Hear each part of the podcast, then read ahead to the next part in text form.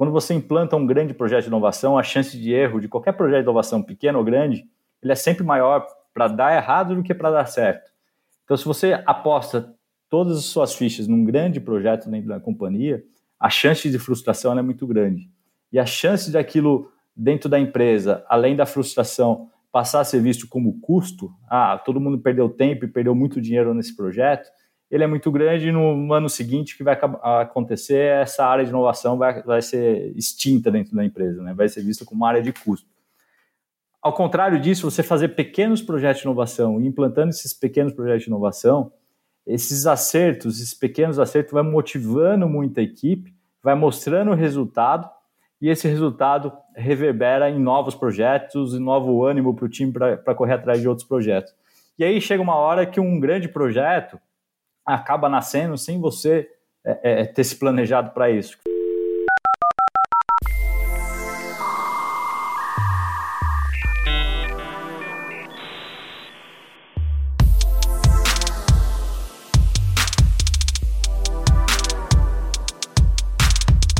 Sejam todos bem-vindos a mais um episódio do B2B Cast. Com vocês, eu sou o Bruno.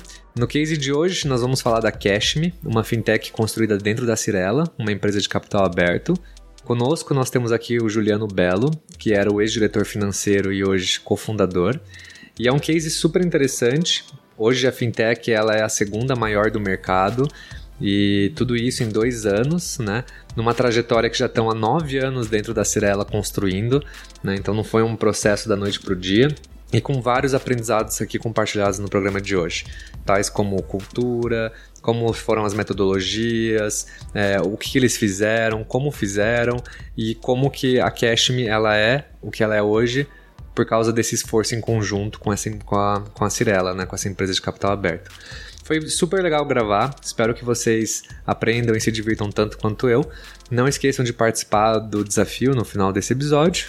E sejam todos mais uma vem bem-vindo ao B2B Cast.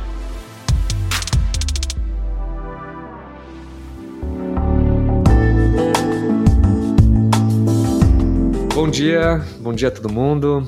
Obrigado é, mais uma vez por estar aqui participando do B2B Cast. Hoje com vocês eu estou com o Juliano Belo, um dos cofundadores da Cashme, uma startup da Cirela. E antes de começar o programa, eu queria perguntar: quem é o Juliano Belo? Juliano Belo é um, um cara inconformado com o status quo e buscando sempre melhorar, tanto como humano, como pai e como empreendedor. Acho que essa me define como Juliano Belo. E como esportista, todo, todo, todo dia tentando me superar, não superar os outros. que legal. E conta um pouquinho, Juliano, então, pra gente. Hoje, dá um pouquinho do seu, da sua trajetória, só pra gente conhecer um pouco do seu histórico e como que você chegou na Cashme. Eu brinco que eu sou nascido e crescido dentro da Cirela, né? Então, eu me formei, praticamente fui pra Cirela, então eu tô lá há 14 anos, né? E fiz aquele, aquele processo natural de crescimento, né? De entrar como trainee, passar por, por diversas áreas dentro da companhia, até chegar a posição de diretor, é, diretor financeiro, que eu finalizei meu processo dentro da Cirela. Foi um processo acho que muito rico, numa empresa que tem uma cabeça e uma cultura muito boa que eu tive a oportunidade de conhecer. E eu acho que o principal ponto é a parte humana da empresa. É uma, algo muito difícil de, de, se copiar e de se replicar o que a gente vê na Cirela. Então eu tive acho que a, a sorte de cair na empresa certa, né? Tão, tão cedo na, na carreira e até foi um dos motivos de não ter ficado migrando de, de, posição em posição, que às vezes é natural na carreira das pessoas para ter algum crescimento. Uhum. Então eu comecei lá é, numa área de M&A, de fusões e aquisições, de sociedades, enfim, fiz engenharia civil na USP São Carlos, mas nunca quis ser engenheiro. Né? Então é, entrei em engenharia já querendo é, é, caminhar para o lado de, de, administração, gestão, e, e, e para mim engenharia era só um atalho para chegar nesse caminho. Né? Então, nunca de fato pisei em obra, eu trabalhei com projeto, enfim, sou um engenheiro fajuto, engenheiro de papel só. A minha esposa que eu conheci na faculdade já não é engenheira de verdade, a gente brinca que eu sou o fajuto da família aqui, mas é, é, o caminho, a gente, dentro da Cirela, eu fui sempre uma área financeira, né? sempre algum viés financeiro dentro da Cirela. Apesar da Cirela ser uma grande incorporadora e construtora, eu acabei não trilhando esse caminho dentro da empresa e fui trilhando o caminho um viés financeiro, um pouco de negócio também. Então, comecei com uma área de M&A, de fusões e aquisições. É, dessa área, eu comecei a seguir um pouco mais a área de processo, gestão, de performance dentro das, das áreas aí. E, e atuando em algumas regionais né, da cidade. Então, rodei bastante o Brasil, é, o Brasil praticamente todo. E até é, fora do Brasil, em obras que a gente teve, em, negócios que a gente teve na Argentina. Mas basicamente Brasil. E fiquei muito tempo também no Centro-Oeste, numa região que a Cirela é, é, teve uma boa operação lá, e depois voltei para São Paulo. Sempre com viés financeiro é, e de gestão e um pouquinho de negócio também, era um do chapéu que eu, que eu, que eu cuidava da, dentro da Cirela. Quantos anos de casa já? 14 anos, cara, 14 anos. 14 anos. 14 Legal. anos. E aí, Bruno, assim, é, contando até um pouco até a chegada da, da, da Cashme, né? É, eu rodei praticamente todas as áreas dentro da Cirela, desde de ter, as áreas não engenharia, né? Então, financeiro, terreno, é um pouco da área comercial, enfim. Mas o maior foco sempre foi no financeiro. Há uns sete anos atrás, quase oito anos, a gente, eu tava, já era diretor financeiro aqui da Cirela, em São Paulo, cuidava, ficava aqui baseado em São Paulo e a gente começou alguns projetos de melhoria de performance das áreas. Né? Naquela época, nosso mercado, Brasil de maneira geral é assim, mas o mercado imobiliário ainda mais, é um mercado muito de, de ciclos, né? de altos e baixos, e os ciclos de baixa no mercado imobiliário são, é muito forte, né? o impacto é muito grande quando a gente vê uma crise no mercado de maneira geral, essa, crise no mercado imobiliário ela é três, quatro, às vezes cinco vezes maior do que no, nos outros mercados, né? Porque é o maior investimento das famílias, a maior parte das famílias, em momento de crise, certamente ela vai preservar o caixa dela, vai preservar a estrutura dela e não vai se arriscar no maior negócio da maioria das famílias, né? E aí, num desses momentos de baixa aí da, da, da Cirela, a gente tinha que melhorar a performance, a estrutura e sem investimento, né? sem comprometer caixa. E a gente começou se aproximar bastante das startups, né? E aí buscar startups que nos ajudasse de alguma forma, né? Ajudasse a melhorar a performance, a melhorar ah, o desempenho da empresa de alguma maneira. E aí foi, acho que, um processo até de aprendizado muito forte na minha carreira, que eu tinha um vínculo praticamente zero a esse mundo de startups e empreendedorismo nessa versão 4.0 que a gente fala.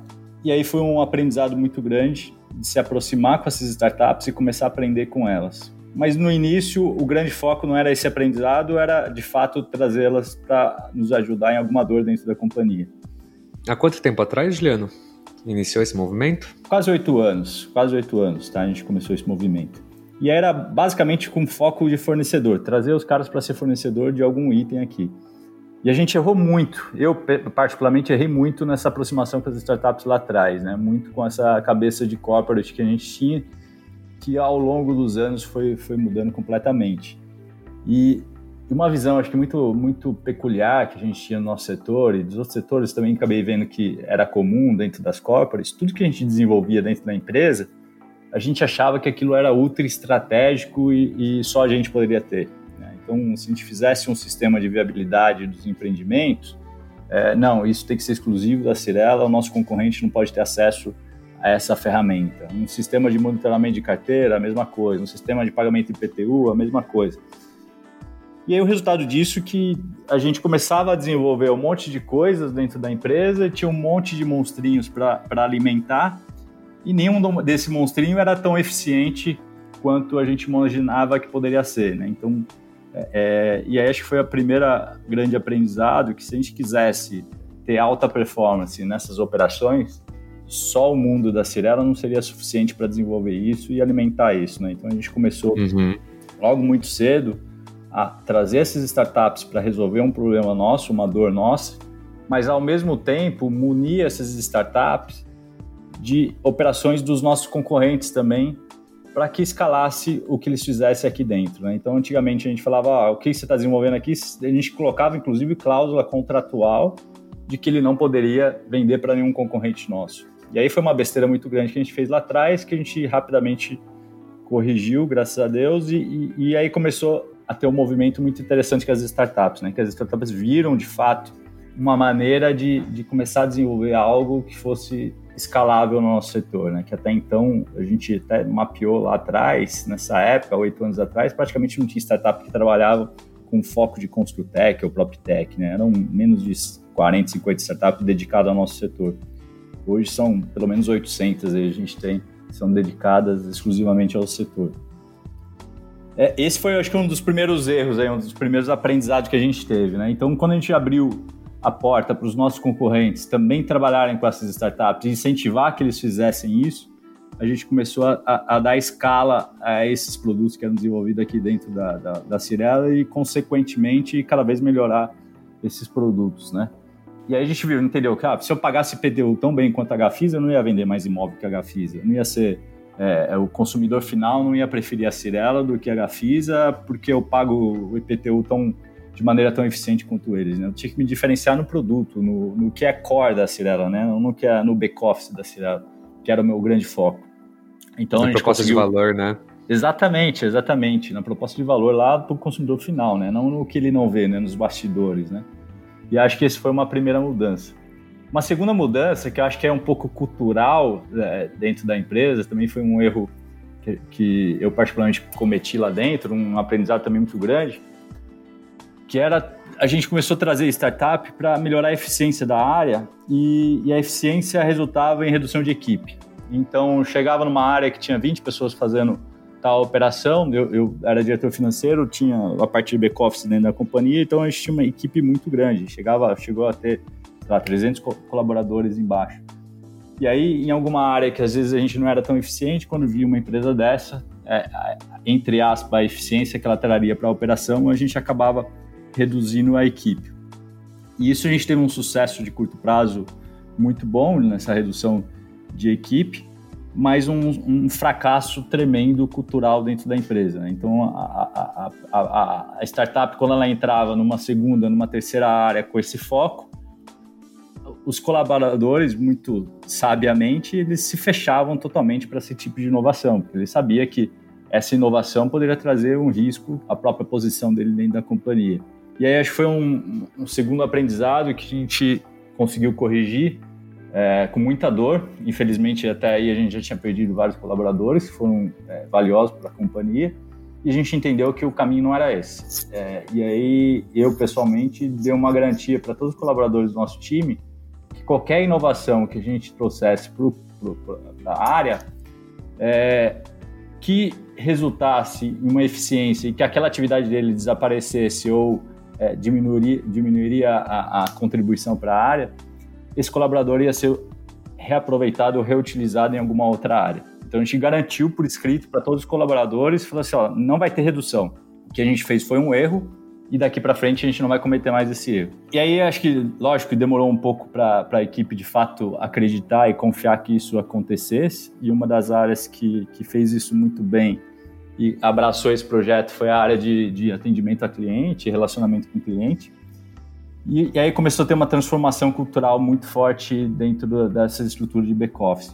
Por quê? Porque todas as áreas começaram a entender que, que fazer mudança e melhorar o dia a dia dela traria benefício tanto para a carreira dela, com o aprendizado, quanto para a companhia. E isso começou a ficar muito forte lá dentro da empresa, né? as pessoas quererem implantar inovação, quererem implantar melhoria dentro do time. E aí, um, um, acho que um grande ponto, né? Então, vou dar um exemplo aqui. A área de atendimento a cliente. Quando a gente implantou o chatbot, por exemplo, lá atrás, lá, uns sete anos atrás, é, o chatbot, automaticamente, quando você implanta e, e consegue fazer ele funcionar adequadamente, diminui o número de atendimento e as posições de atendimento. E aí, o que a gente faz com esses colaboradores que estavam lá no atendimento, né? E, e a partir do dia 2, você implanta o chatbot, reduz o trabalho deles a gente começou a aproveitá-los em, em, áreas dentro do atendimento para melhorar, e aí um segundo foco que a gente dava, a experiência do nosso consumidor. A gente sabia que a gente tinha tanto ainda por fazer, a gente estava cuidando só do básico do atendimento a cliente, que a gente precisava de mão de obra e precisava de gente capacitada para trazer uma experiência melhor para o nosso consumidor. E nada melhor do que as pessoas que estão ali no dia a dia, que estão ali dentro da empresa, e principalmente na área de atendimento, que, entre aspas, lá atrás apanhavam muito dos clientes e com razão, né, porque toda a demanda da área de atendimento, né, tudo que você faz de certo, ela não aparece ali no dia a dia do atendimento e, e o que você faz de errado acaba indo para a área de atendimento. Né? E é uma área de muito aprendizado para a companhia inteira. Então a gente começou a usar esses colaboradores para ser os grandes sponsors de projetos de melhoria da experiência do nosso consumidor. E aí foi, foi, foi um, um acho que uma, uma aceleração que a gente teve nesses projetos internos muito grande. Foi bem legal. Nesse momento, Bruno, a gente começou a, a, a entender que essas startups ajudavam o nosso dia a dia, liberava tempo é, é, que era operacional para começar a ir mais para o estratégico, então essas pessoas começavam a participar mais do estratégico, elas cada vez mais se engajavam e se motivavam mais, porque ninguém quer fazer trabalho operacional. É, a gente às vezes tem um mito de achar que o colaborador gosta de, do trabalho operacional.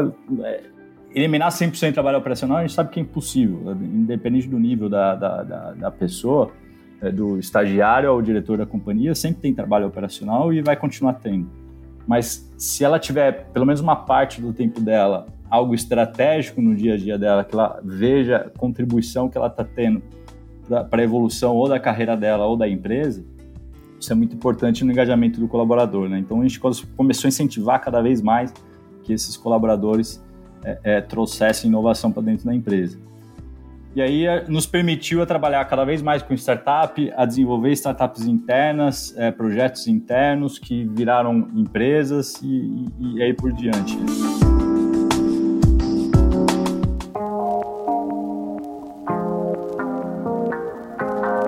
Deixa eu fazer uma pergunta. Nesse processo todo, você, assim, vocês estão há muitos anos trabalhando com inovação, né? Em algum momento, vocês trouxeram algum, alguma empresa de fora para ajudar a, a diminuir esses erros e acelerar essas descobertas produtivas? Ou foi tudo mesmo entre erros e acertos dentro de casa? No começo foi tudo entre erros e acertos dentro de casa. Então, a gente nem falava que era uma área de inovação, né? E, e, tanto que a primeira área de inovação que a gente criou, dentro, foi dentro do financeiro, a gente não teve aprovação inicial para ter uma equipe de inovação. E aí, entre aspas, essas pessoas que a gente tinha que ficaram sem função por causa de projeto de inovação, a gente pegou dois colaboradores e focou 100% em inovação e passou a chamar de área de inovação dentro da companhia. E aí começou a criar de fato um corpo entre aspas, a gente brinca, né, que foi um gol de mão dentro da empresa, né, porque a gente não teve aprovação para montar a área de inovação, mas acabou fazendo da mesma forma. É, e isso foi, foi reverberando positivamente dentro da empresa o resultado dessa área. Chegou um momento que isso começou a envolver outras áreas além do financeiro. E, e aí, por consequência, também, o, o nosso CEO, o, um dos. É, a Cirela tem dois co-presidentes, né, e um deles é o, o Efraim, que entrou de cabeça nesse projeto e viu que isso podia trazer, é, é, esses projetos de inovação podia trazer muita coisa para a companhia. E hoje, por exemplo, ele gasta pelo menos 30% do tempo dele dedicado a essa área. Né? Essa área hoje de inovação, ela, ela, ela tem uma diretoria exclusiva, que hoje quem toca é o Savaia, tem toda uma equipe de inovação lá dentro, é, e tem projetos maravilhosos lá saindo dentro da, dessa área de inovação. Mas o começo, a gente não tinha estrutura nenhuma e suporte nenhum. Chegou um momento, falou, opa, precisamos de estrutura, precisamos de método, precisamos de, de... E aí a gente começou a trazer, né? Então a gente trouxe o Cássio Espina, que é um, uma grande referência no mundo de startups, né? principalmente startups anjos que estão começando. É, o professor Nakagawa também da, da, do INSPER, que é um, um, papa da inovação e um dos caras que eu mais admiro nesse tema de inovação dentro de, de empresas corporates, né, inovação corporativa. Acho que é um cara é, sensacional. E, e também o German Quiroga, digitalização da companhia, né? Começou lá em 2000, quando o Dr. Eli, muito sabiamente, ele trouxe o German Quiroga, que foi o cara que montou a, a Americanas.com no Brasil, foi o primeiro CEO do Americanas.com e o cara que começou a montar o varejo online no Brasil. E ele estava num período non-compete, que ele não podia operar em, em, varejo, e ele veio para a Cirela para estruturar todo o online da Cirela lá em 2000. É, então esse cara ficou pouco tempo na Cirela, e aí depois já foi para o mercado novamente montar a, a, o pontofrio.com, e, e, enfim, é uma das grandes referências hoje do varejo, e ele voltou também como conselheiro de inovação dentro da Cirela nesse período. E aí esse método e essa ajuda começou a potencializar bastante os projetos aqui internos. Uma coisa que ajudou bastante também, Bruno, foi lá atrás a gente viu que tinha praticamente nada de startups dentro do nosso setor e a gente queria incentivar que novas startups surgissem para começar a, a, nos ajudar no ecossistema como um todo. E aí lá eu chamei o, o, o Lucas, que era o CEO do, do grupo Zap, para ajudar a, a, montar algum hub de inovação em conjunto que ajudasse a acelerar o mercado de maneira geral. Né? Então juntou, ele topou na hora e a gente já começou a fazer os projetos, já começou a chamar um grupo legal de empresa. Então nasceu ali o Meet Hub lá, que é um, é um é um ecossistema que a gente criou, que a gente é só fundadores lá, porque hoje eles têm vida própria, esse ecossistema, para ajudar que novas startups surjam e essas que surjam, ela ter ela ter toda uma estrutura para ela conseguir passar desse grau, dessa, desse início de, de, criação de uma empresa, que é um processo muito difícil né, no Brasil. É, então, aí o Grupo Zap, a gente, a Cirela, a Brasil Brokers, a Softplan, que é uma empresa de tecnologia muito boa lá do Sul, a própria AWS também ajudou muito esse, nesse projeto. Aí hoje tem outras empresas também, a Gerdau, a Tigre, é, a Celor, então tem várias outras empresas também apoiando esse projeto. É, que um dos, dos, das, os ativos desse projeto é um, é um hub que a gente tem. É, hoje fica dentro da Cirela esse espaço, é, na hora, na, num prédio nosso que a gente tem todo o time de back-office da Cirela, que eu ficava lá, inclusive. E o que é, que é legal, quando a gente criou esse andar, é um coworking só para essas startups, é no andar junto com a operação da Cirela, que o funcionário que está indo para a startup dele, ele tem o mesmo acesso que o colaborador que está indo para a área de cobrança ou para a área de atendimento a cliente ou para qualquer outra área da companhia. Então, é, não tem ali distinção de crachá, de controle de acesso de um andar para o outro, todo mundo pode acessar tudo ao tempo todo, né? que eu acho que foi bem legal para essa troca de experiência entre as pessoas. Né? Mas então vocês precisaram fazer um bom investimento, né, para construir esse hub, né? Para uma empresa que antes não queria gastar um centavo, né, em inovação, foi um belo passo que vocês deram, assim, né? Então, é, é, é engraçado, porque a, é, a, gente montou esse hub, a gente fala que às vezes você precisa de grandes investimentos, etc. A gente montou esse hub praticamente sem custo nenhum. É, eu não tive nem, naquela época, eu não tive nem aprovação da, da diretoria total da Cirela, do conselho, nada, porque era um investimento tão pequeno que isso não passou. E aí, o que a gente fez para pagar essa conta? Chamou quatro, cinco empresas, chamou cinco grandes empresas, todo mundo dividiu a conta. Era uma área que a gente tinha ociosa, até desses projetos que a gente teve e tal, e até a redução de equipe que teve no passado da Cirela. É uma área que a gente tinha ociosa que a gente acabou usando para esse espaço, para esse projeto. Hoje essa área já não é mais ociosa, já é uma área cara dentro da Cirela, por causa que voltou o crescimento muito grande da, da, das equipes e, e, esse espaço é disputado, mas aí sim agora passa a ser um investimento, né? Então a gente está deixando de ter equipe e colaborador nesse espaço para ter esse hub nosso de tecnologia. Mas naquela época, quando a gente montou, o investimento foi irrisório, né? Então, e a gente juntou ainda cinco, seis empresas para dividir essa conta e acabou, acho que todo mundo é, tendo muito benefício aí cruzado desse ecossistema que foi criado no nosso setor. Hoje ele é totalmente independente, ele é, ele é gerido ele pro, pelo Marcos Anselmo pelo Bruno Loreto, que é uma das duas pessoas que mais conhecem esse ecossistema de consultex no Brasil. Então acho que é, um, é algo que está independente e está acima do que, que é a Cirela e etc. Né? Então já não tem vínculo no dia a dia tão forte como tinha no passado com a Cirela e, é, era, foi o nosso desejo desde o dia 1. Né? E aproveitando assim, né, que você estava falando da questão de cultura, né? Quanto, como foi, na verdade, essa transição de cultura dentro da Cirela, né? De uma empresa, assim, né, vamos pôr que o ramo de imobiliário ele é um ramo que ele é um dá passos um pouco mais lentos, né, em questão de inovação, né? Então, como foi essa questão de cultura com tudo isso que a Cirela passou, como que os times, porque é uma grande empresa, né? Como que o pessoal veio se adaptando com todas essas inovações, todos esses projetos, todo esse posicionamento? Como que foi esse choque cultural e como que é hoje a empresa? O, o nosso setor é, ele é muito tradicional, né? Então, como você falou muito bem, ele é tudo muito lento, etc. E acho que o que foi legal e foi bom que a gente entendeu por que, que esse setor é, é, é tradicional, por que esse setor é lento à inovação, é lento a uma tomada de decisão que faça mudança. E a gente conseguiu separar os dois mundos dentro do mundo de, de incorporação imobiliária. Que dois mundos são esses, né? Tem um mundo que a gente tem que tomar muito, mas muito cuidado com qualquer tipo de inovação, que é o mundo do hardware que a gente fala, né? Dos prédios que a gente entrega, dos ativos que a gente de fato entrega esse prédio, essa parte de construção, ela, ela tem que ser de fato lenta para a inovação, ela não pode ser agressiva para a inovação. porque qualquer inovação ali você pode trazer ou risco para o nosso consumidor final, que é impensável dentro do grupo, ou perda de tempo, que também é impensável se você refazer, ou perdas financeiras muito grandes. Né? Então, vou, vou, dar um exemplo. Lá atrás, quando um, um grande fornecedor de, de, de, ralo, grande mesmo, um dos maiores do Brasil, que é uma sumidade no, no setor, falou, olha, Juliano, a gente fez...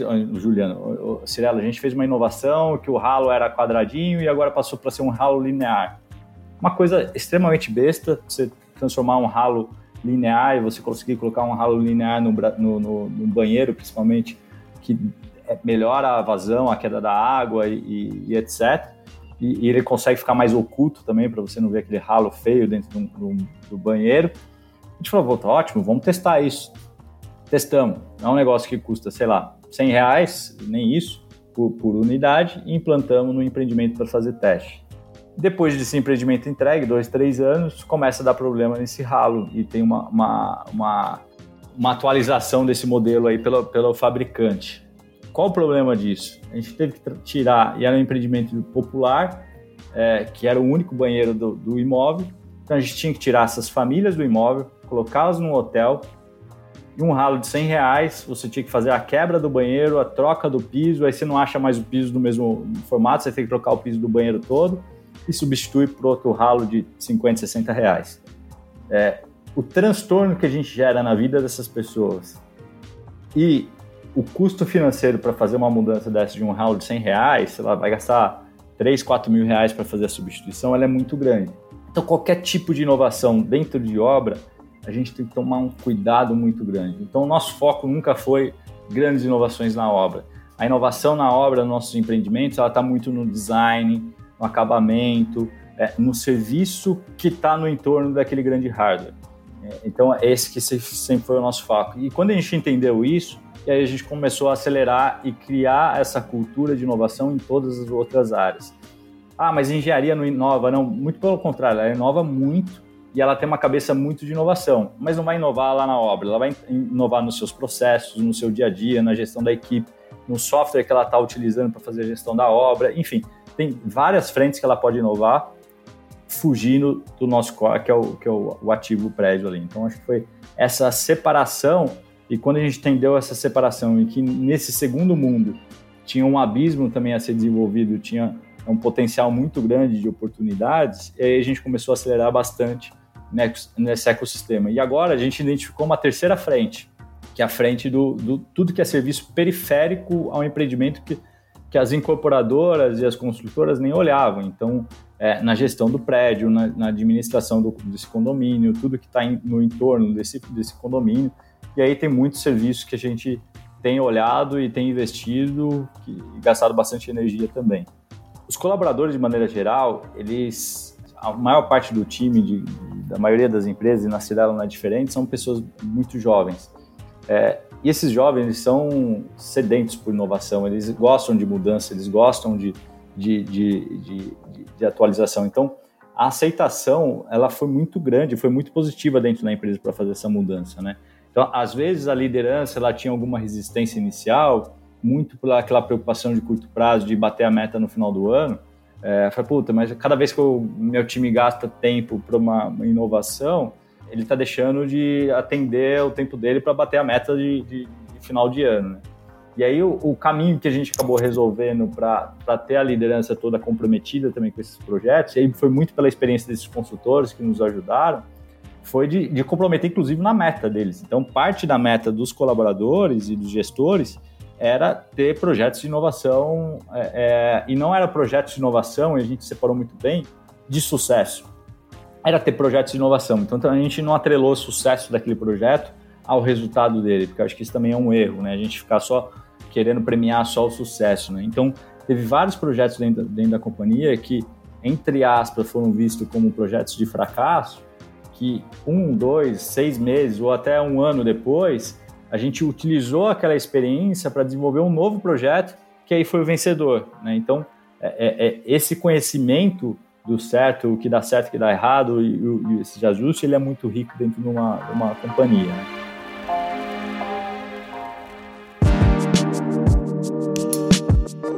Então, Juliano, queria perguntar para você o seguinte: é, para um engenheiro civil que entrou num mundo é, super tradicional, né, passou por todas as áreas e agora teve esse divisor de águas de inovação na vida, né, e conheceu todo esse lado assim de, de projetos e startups.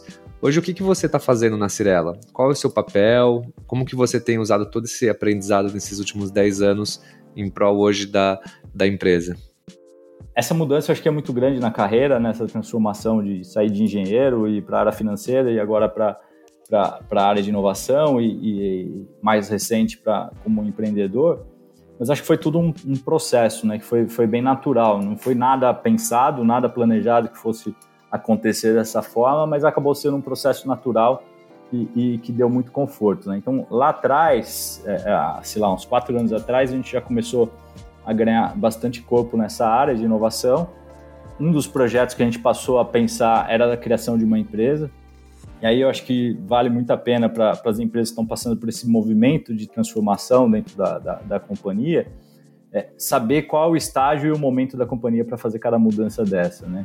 É, criação de uma empresa dentro de outra empresa, né? Montar uma startup dentro de uma corporate, ela requer um, uma sofisticação principalmente cultural da empresa, ela é muito forte. Então, é, é, antes de chegar nesse estágio, a gente acha que é muito prudente a gente cumprir os outros estágios, né? Que é aquele aprendizado pequeno, aqueles pequenos projetos com startup, e aí vai evoluindo para um grande projeto, vai evoluindo para talvez o investimento em startup, e aí sim começar a pensar é, é, é, em uma, uma inovação que vai ter uma startup ou uma spin-off interna, né?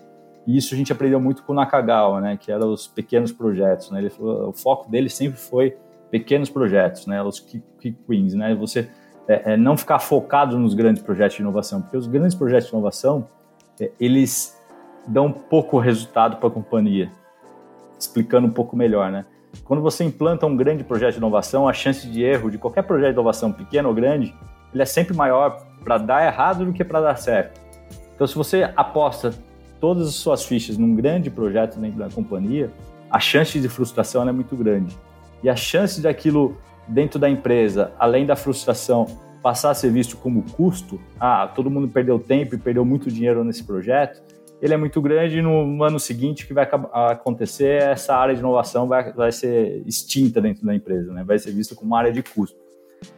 Ao contrário disso, você fazer pequenos projetos de inovação e implantando esses pequenos projetos de inovação, esses acertos, esses pequenos acertos, vai motivando muito a equipe, vai mostrando o resultado e esse resultado reverbera em novos projetos, em novo ânimo para o time para correr atrás de outros projetos. E aí chega uma hora que um grande projeto acaba nascendo sem você é, é, ter se planejado para isso. Foi o caso da Cashme dentro da, da Cirela. Ninguém planejou, falou assim, vamos criar uma grande empresa aqui dentro da, da Cirela que vai ser a Cashme. Ninguém nunca planejou isso. Foi uma consequência de vários pequenos atos que chegou em algum momento, a gente criou uma área, pequena área, com dois colaboradores, e falou, olha, tem um, um mercado para ser atendido, que é um mercado de Home Act, que a gente parece que a gente tem um conhecimento grande aqui dentro desse mercado. Né? A gente conhece bastante do ativo, a gente sabe como cobrar um cliente, porque a Cirela sempre fez financiamento direto a cliente, então financiava o cliente. Então a gente conhece do imóvel, conhece da gestão do cliente, gestão do ativo, mas a gente não conhece nada de aquisição desse tipo de cliente, desse perfil de cliente. É algo que a gente tem que aprender. E aí acho que foi, foi legal, porque quando a gente olhou muito para esse projeto, o que a gente via de maior know-how aqui dentro da companhia era a gestão dessa carteira. Ah, se esse cliente um dia vier a dar default, ele atrasar, eu sei todo o processo de, de leilão, eu sei todo o processo de arrematação desse imóvel, reforma desse imóvel e venda desse imóvel. Então, isso aqui eu tenho dentro de casa. Quando a gente colocou isso à prática, é algo que praticamente não acontece em Home Act. É, é, é, raro de acontecer. A gente não fez uma operação, fez uma operação de, de retomada de imóvel até, até agora. Então, esse know-how que a gente achava que tinha, que seria válido para alguma coisa, ele não valia exatamente nada, porque esse processo, quando bem feito a concessão do crédito, ele praticamente não acontece. Ele é raríssimo de acontecer. É, então, acho que também é um ponto importante né, a gente entender de fato quais são as fortalezas que a empresa tem para desenvolver um outro projeto. Mas, por outro lado, esse conhecimento do ativo nos ajudou muito mas muito mesmo, a nos diferenciar da concorrência. Então, quando a gente surgiu com a Cashme lá no começo, com dois colaboradores focados nessa estrutura, a gente viu muito rapidamente que a gente conseguia nos diferenciar dos concorrentes, principalmente bancos, que o banco ele olhava para uma única coisa, o crédito do cliente. Esse cliente tem capacidade de pagar sim ou não. Ele não olhava para ativo. A gente olha para se o cliente tem capacidade de pagar, sem dúvida nenhuma, mas a gente olha principalmente para o ativo. O cliente tem um ativo maravilhoso, tem um imóvel ótimo, e ele quer tomar crédito, ele não vai colocar em risco esse ativo dele, seja lá qual for a situação dele. No pior cenário, ele vai vender o imóvel dele e vai quitar a dívida dele. Então, é nisso que a gente acreditou muito e nisso que tem nos diferenciado dentro dessa operação. Né? Então, é, a gente passou a olhar, ser a única empresa que olhava muito para o ativo, enquanto os nossos concorrentes olhavam para o crédito. Então, às vezes, o cliente que estava em dificuldade financeira, que é a maior parte dos casos, ou, ou que estava precisando de uma reestruturação de dívida, os bancos tinham dificuldade de conceder novo crédito para ele, porque tinha preocupação única e exclusivamente com o crédito. E a gente olhava ao contrário, falou assim, não, se eu estou reestruturando a dívida desse cara, ele naturalmente vai ter uma, um fôlego para pagar, vai melhorar a condição financeira dele, e por trás tem um ótimo ativo que ele não vai, ele vai fazer de tudo para não perder esse ativo. E é assim que tem, tem acontecido. E aí esse, esse projeto começou a criar corpo, ganhar escala dentro da, da empresa. Chegou um momento que, que eu acabei saindo da, da, da companhia para me dedicar 100% a esse projeto que é a Cashme, né? Então, me desliguei da, das funções que eu tinha como diretor da Cirela e para focar 100% dentro da, da Cashme. Muito interessante. Então, faz um pitch pra gente aqui. O que, que é a Cashme e hoje conta um pouco da situação da Cashme, né? Você, contou um pouquinho da, da, do surgimento, mas hoje eu queria saber hoje como que ela está estruturada, qual é o tamanho dela, o que, que isso tem gerado para Cirela, sabe? Então, se você puder contar um pouquinho para gente. Lá atrás, a gente estudou é, o mercado de home equity aqui no Brasil também. E a gente viu que era um mercado muito pequeno. E, a gente, e aí tem um, um paradigma aqui dentro da Cirela, que é o paradigma do outdoor. Eu vou te explicar o que é. Lá atrás, quando algum colaborador, e esse colaborador por acaso hoje é o, é nosso CEO, que é o Efraim, levou para o pai dele, que era o Eli, naquela época, falou: Olha, a gente tem tantos terrenos na cidade de São Paulo, naquela época podia fazer outdoor, né? A gente tem tantos terrenos na cidade de São Paulo, se a gente colocar um outdoor em cada terreno e começar a vender esse espaço, a gente vai gerar uma receita de, sei lá, um milhão de reais dentro da companhia. Que era um dinheiro expressivo. E aí a resposta do Dr. Eli foi: Olha, o tempo que você vai perder nisso, o tempo que a, a empresa vai perder nisso, vai gerar um milhão de receita mas a gente vai perder oportunidades infinitamente maiores do que esse um milhão. Então, foca no nosso negócio, vamos olhar para o nosso negócio. Se você gastar seu tempo para melhorar alguma coisa de performance de alguma área, você vai ter essa economia. Se você fizer um novo projeto maravilhoso com esse tempo, você vai conseguir ganhar isso aí a mais. E aí ficou a, as receitas adjacentes, a gente ficou com um estigma lá atrás, falou, cara, puta, é um projeto tão pequeno dentro de uma empresa tão grande que não vale a pena essa energia. E para o Home Act foi a mesma coisa. A gente teve esse mesmo pensamento lá atrás. Falou, olha, vai ganhar, mas vai ganhar muito pouco, vai ser uma receita marginal e etc. E a gente estava completamente errado. É por quê? Porque esse mercado não existia. Então, a gente pegar um pedaço de um mercado que não existe, é, pegar a parte de 100% de zero é zero, né? Pegar 90% de zero continua sendo zero.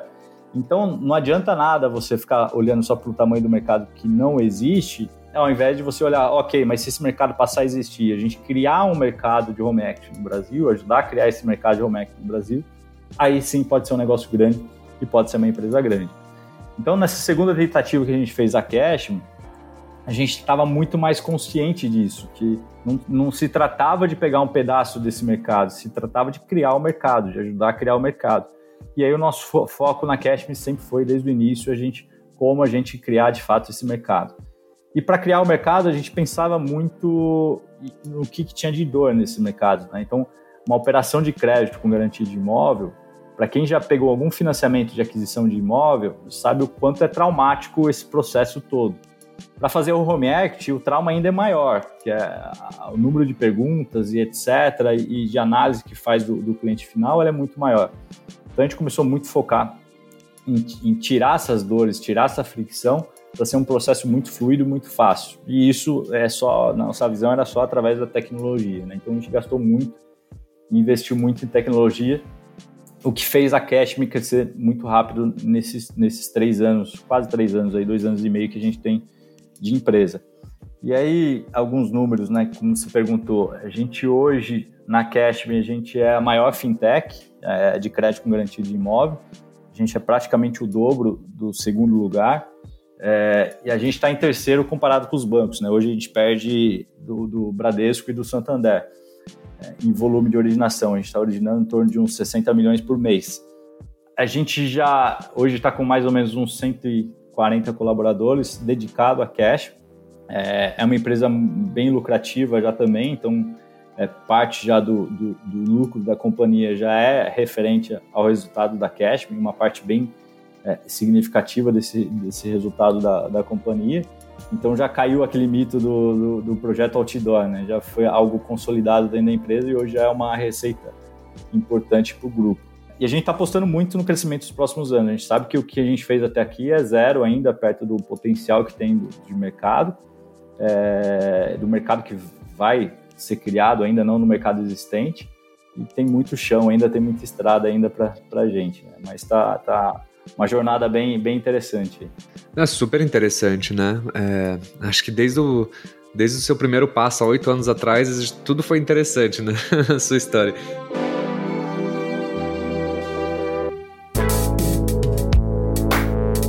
É, eu fiquei curioso, assim, né? Hoje, quais são os seus maiores desafios da Cashme? Eu queria que você pudesse compartilhar um pouquinho com os ouvintes. E eu queria saber também, é, e essa é a pergunta de um milhão de reais, como que o, foi desvincular a Cashme de uma empresa de capital aberto?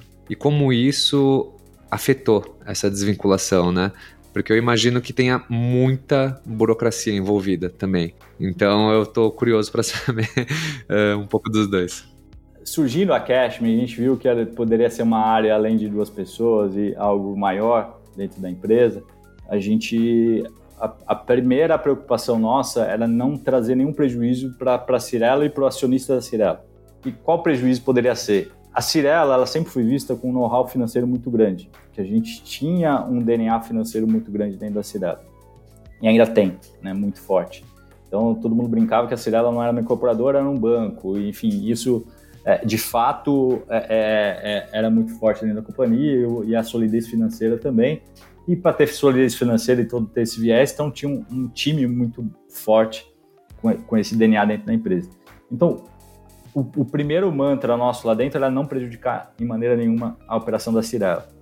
O que é, é, é até se perguntar para 10 pessoas que, que, acompanham a gente, a maioria das pessoas ainda vão responder que o, o crescimento da Cashme hoje é devido ao, ao conhecimento e o know-how e o ecossistema da Cirela. E, e, na verdade, é ao contrário a gente já nasceu com a cabeça espinofada. Então, no dia zero, a gente já começou a duplicar áreas que a gente poderia utilizar em conjunto com a Cirela. Por exemplo, a área de crédito, a área de jurídico, de análise de ativo. A gente poderia usar o da Cirela.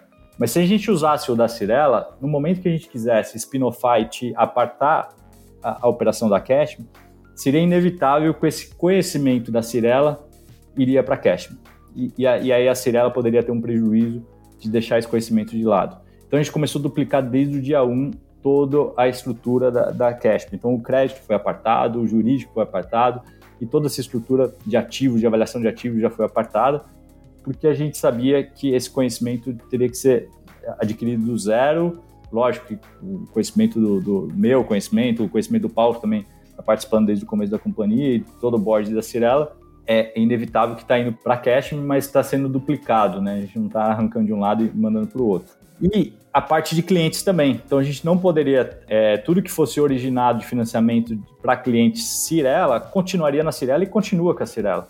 Então hoje a Cashme, a gente não tem, acho que meio por cento dos clientes da Cashme hoje vieram da Cirela.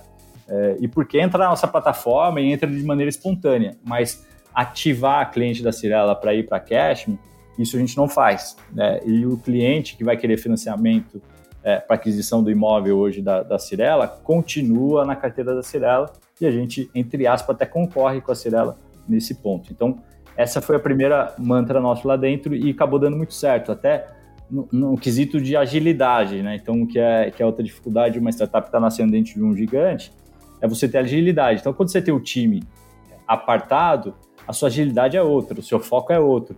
Então, o time do crédito, num eventual lançamento da Cirela, por exemplo, que a demanda por crédito é muito grande, ela não é afetada na cash porque meu time está apartado. Então, se tivesse o mesmo time, lógico que no senso de prioridade ia ser o que, que é o core, o que, que é a mãe. Vai, vai, então, vou focar no, no crédito da, dos clientes Cirela. Então, acho que isso foi, foi. Eu acho que não foi pensado desde o início todas as consequências que poderiam gerar no futuro, né? Foi, foi um pouco de sorte, mas acabou ajudando muito a Cashme no, no quesito agilidade, né? Espinofar de fato todo o time, inclusive a, a mim, a, a, o próprio board, o Rafael, que é outro co-CEO da Cirela, é, focou isso desde o início. No primeiro ano de operação da Cash, falou: você tem que ir para lá. É, você tem que tomar uma decisão, ou vai para lá ou a gente vai trazer uma pessoa muito boa de mercado para tocar cash. E foi um processo bem natural também de eu, de eu, ver que minha carreira, o futuro era na Cashme, não na, mais na Cirela, pelos desafios que a gente tinha, enfim.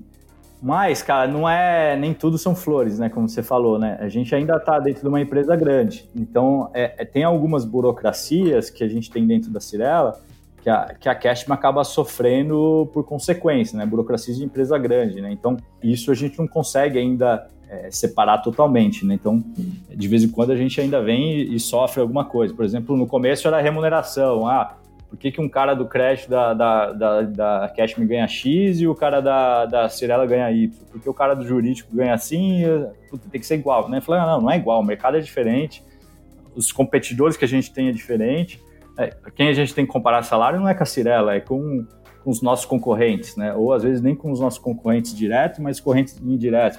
Tecnologia, eu não tenho que comparar o time da Cirela de tecnologia com o da Cashme, eu tenho que comparar com o da Cashme e a gente não está comparando nem com os nossos concorrentes, que nós sabe que os nossos concorrentes não focaram tanto em tecnologia. Então, está comparando com o salário de Nubank, de, de Stone, etc., de outros mercados, que é inevitável que vai ter competição por esses colaboradores, né? Então, é, é, isso, lógico, gera um desgaste, gera tempo desnecessário você é, negociando com todas as áreas para que, que, essas mudanças acontecem, mas é, quando, ela, quando todo mundo entende e você consegue argumentar e justificar, isso vai embora, mas é inevitável que você acaba perdendo tempo para esse tipo de discussão que numa startup que está nascendo totalmente eh, fora do zero, um concorrente nosso tradicional, ele não tem esse tipo de discussão, né? Então, acho que tudo na vida tem os ônus e o bônus, né? É, por outro lado, também a gente nasceu dentro de uma corporate, a gente nunca discutiu rodada de investimento, a gente nunca perdeu tempo e foco falando, ah, puta, o caixa está acabando aqui, a gente precisa é, buscar um novo investidor. Isso, isso a Cirela é uma empresa extremamente capitalizada, então esse tipo de discussão não existe dentro da Cashme, né? Então, por outro lado, também traz todo o bônus de tá, na, nascer dentro de uma corporate, né? É, os nossos concorrentes, eles, ah, principalmente essas startups que acabaram, às vezes, não a maioria, mas algumas delas é, acabaram se desvirtuando um pouco com excesso de capital até pelos investidores, eles gastam, aliás, rasgam dinheiro é, fazendo testes. Né? Isso dentro da, de uma startup nascendo de uma corporate não existe. A gente já brinca que a gente nasceu com OBZ, com um orçamento base zero no primeiro ano da Cashme, já pensando qual é o orçamento. Então, todo o gasto que a gente faz, ele é muito olhando qual vai o resultado, qual é o benefício que, que, que vai ter. O resultado disso é a gente ser lucrativo no segundo ano de operação, né? Por outro lado, nos tira um pouco a liberdade de fazer testes comparado com o mercado faz. E é, e é tudo que você vai dosando, né? Então, o que realmente é importante fazer teste, a hora que a empresa vê que realmente isso pode trazer algum tipo de valor para a empresa, acaba liberando e, e, a gente acaba investindo, né? Mas não é um, um, processo tão simples e tão dinâmico que às vezes a gente tem em outras empresas. Tudo tem o lado bom e o lado ruim na vida, né? Então a gente tem que saber sempre é. olhar para o lado bom, senão a gente sofre e não evolui, né? É, e é interessante que também nessa posição que vocês estão, você sempre tem a possibilidade já de ser uma empresa capitalizada de trabalhar com M&As também, né? Então, às vezes você não consegue nem fazer é, alguma funcionalidade por não conseguir ter essa flexibilidade de teste, mas também nada impede de você comprar seu concorrente também, né? É, e, e, é o momento que a gente está nisso agora, inclusive. Então a gente já, tá, já vem adquirindo algumas plataformas, alguns concorrentes nossos ainda é um trabalho muito quieto nosso, mas a gente a, concorrentes diretos não, mas indiretos sim, e principalmente fornecedores de, de tecnologia. Então é, isso tem acontecido e vai acontecer mais daqui para frente, sem dúvida nenhuma, né? Que, que ajuda muito a gente acelerar esse desenvolvimento dentro da empresa. Né? O maior desafio que a gente tem hoje na Cashman, eu, eu particularmente, são é pessoas. Né? Então, do, do, mundo de corporate que eu, que eu venho, o, o, mundo natural de desenvolvimento de equipe, etc., ele é, ele é muito comum. Então, você é natural você ver um cara que era analista, virou coordenador, virou gerente e depois virou coordenador. Né? As empresas têm tempo para fazer esse desenvolvimento de carreira, para sentar em posição estratégica dentro da companhia. Numa startup, como a gente tem um crescimento exponencial e o crescimento dos colaboradores é linear, não é exponencial, o desenvolvimento da carreira, acaba a gente tendo que fazer algo que a gente não gosta, que não é do, do, do nosso core natural, que é você desenvolver o time para assumir posições de liderança. Você tem que trazer gente de fora cada vez mais para assumir essa liderança. Né?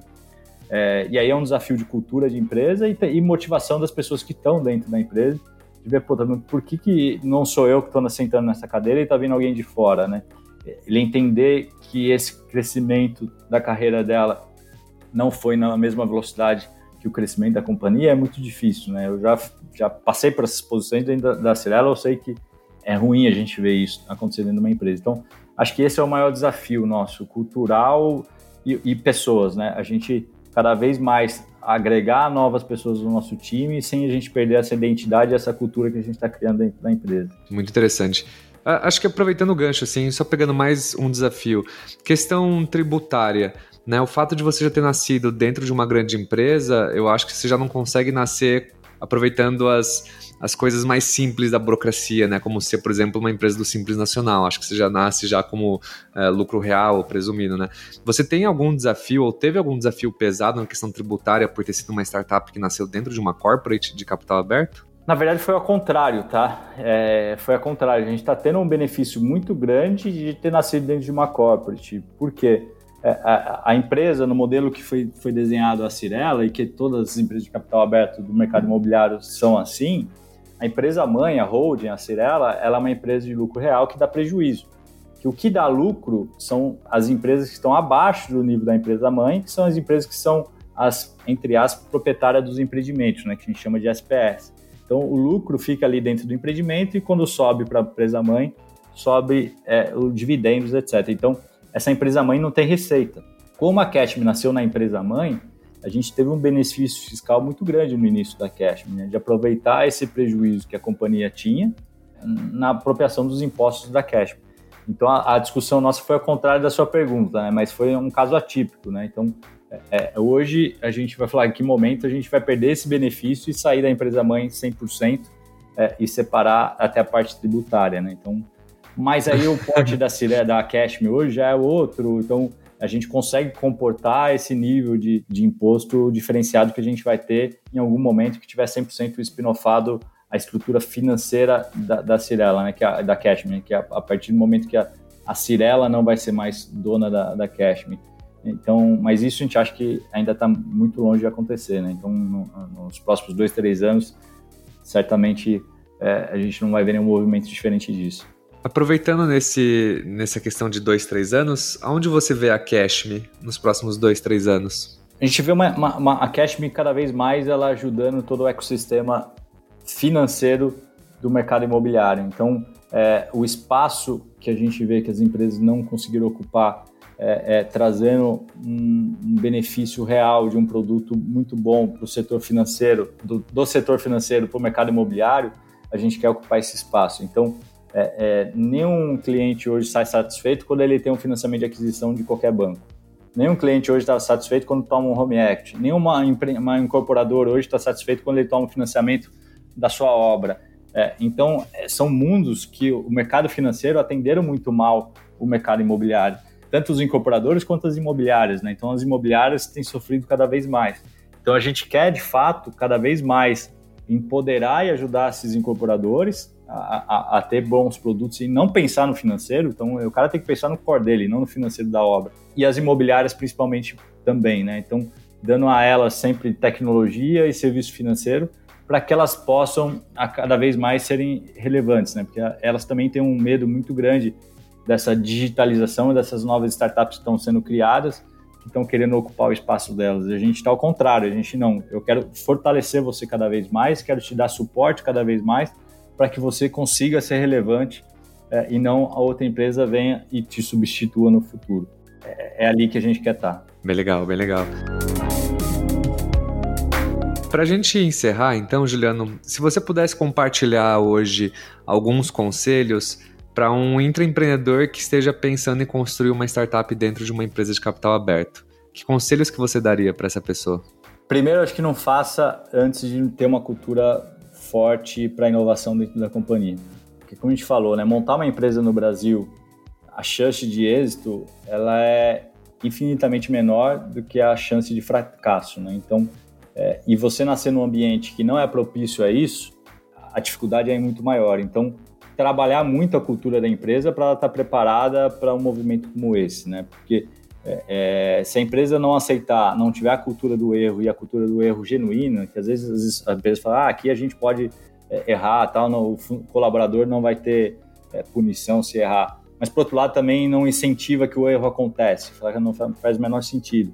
Então, incentivar que de fato o erro aconteça e esse erro faz parte do aprendizado para ter um acerto grande no futuro, é o principal pilar de cultura que a empresa tem que estar tá muito sólida para o cara pensar em montar sua empresa ou entrar em empreender dentro da sua companhia, né, dentro da sua corporate. Se não chegar nesse estágio, o resto vai ser é, vai ser um trabalho inglório, né? Porque vai ter muita dificuldade para ele conseguir tirar isso do papel lá dentro. Legal. E você acha que cargo é relevante para a pessoa ter essa liberdade de construir um empreendimento? Ou é mais pela ideia? Eu acho que as duas coisas e, e, e cada um em um devido momento, né? Tem ideias dentro da companhia que não tem hierarquia, que são de colaboradores, analistas, etc. Então, se a cultura da empresa já tiver apta a pegar essa ideia e turbinar essa ideia, sem dúvida nenhuma, não importa de quem venha, acontece fazer, dá para fazer acontecer. Então teve muitas ideias dentro da companhia que não vieram de, de da alta liderança. Mas para aquilo ganhar força dentro da empresa, se a alta liderança não tiver comprometida com aquele projeto, não tiver comprometida com o ônus e o bônus que tem aquele projeto dentro da, da, da sua área, eu acho que é muito difícil o colaborador conseguir fazer o negócio acontecer. Então ele tem que ter padrinho lá dentro, ele tem que ter alguém que está tá carimbando aquele projeto, né? É, tudo que eu falei, na, na, na minha visão de, de, de, ser ela, acabou sendo muito mais fácil, porque eu já era diretor quando comecei a fazer essas transformações, né? Então eu não precisava muito de padrinho lá dentro. Mas para o cara que não não está nessa posição ainda, eu acho que para ele começar esse movimento é, não necessariamente precisa de vir do movimento top-down que a gente fala, pode ser bottom-up, pode ser o cara começar e isso começar a reverberar na empresa, mas em algum momento ele tem que ter os padrinhos dele para que isso é, é, seja multiplicado por 10, 20, 100 dentro da empresa. É importante que em algum momento ele ache esse padrinho dentro da empresa dele que aposte nele e no projeto. Como o costume, no final de todo episódio do nosso podcast, a gente tem o hábito de pedir para que você deixe um desafio que você esteja passando hoje na Cashme e que alguns dos nossos ouvintes possam enviar sugestões de ideias para você. Então, que desafio que você gostaria de compartilhar hoje é, para os nossos ouvintes? Vamos lá, Bruno. A pergunta é muito boa e, e faz pensar fora da, da caixa, né? É, vou, vou, já que eu aproveitar o espaço, eu vou dar dois desafios, então. Esse desafio que eu já comentei aqui, que é a parte cultural, como a gente crescer mantendo a cultura da empresa e a motivação dos colaboradores mesmo que eles vejam é, pessoas de fora assumindo posição de liderança. Eu acho que isso é um, é um desafio que a gente ainda não conseguiu resolver ele por completo, né, nesse crescimento ultra rápido que a gente vem tendo e no que a gente certamente vai ter para os próximos anos. E eu acho que um, um, segundo desafio, e aí é um pouco mais amplo, tudo que possa ajudar na experiência do nosso consumidor, na, na toda a nossa cadeia, e da cadeia desde a da, da análise do crédito, da, análise do jurídico, na automação das informações do jurídico, no registro desse contrato imóvel, nessa esteira inteira, a gente tem desafios muito grandes aí para a gente conseguir cada vez mais é, eliminar a burocracia que, infelizmente, o Brasil tem muito forte. Né? Então, a gente precisa de startups, empresas, empreendedores nos ajudando a de fato desburocratizar o crédito com garantia de imóvel no Brasil. Legal, então, meu amigo. Eu acho que é isso. Agradeço muito o seu tempo. É super legal o seu projeto, Juliano. Desejo muito sucesso para e para Cirela. E, cara, só gratidão aí. Foi, foi um enorme prazer gravar com você hoje. Prazer foi meu, Bruno. Obrigado. Parabéns pelo projeto. Acho que é muito legal. Obrigado, viu, Bruno?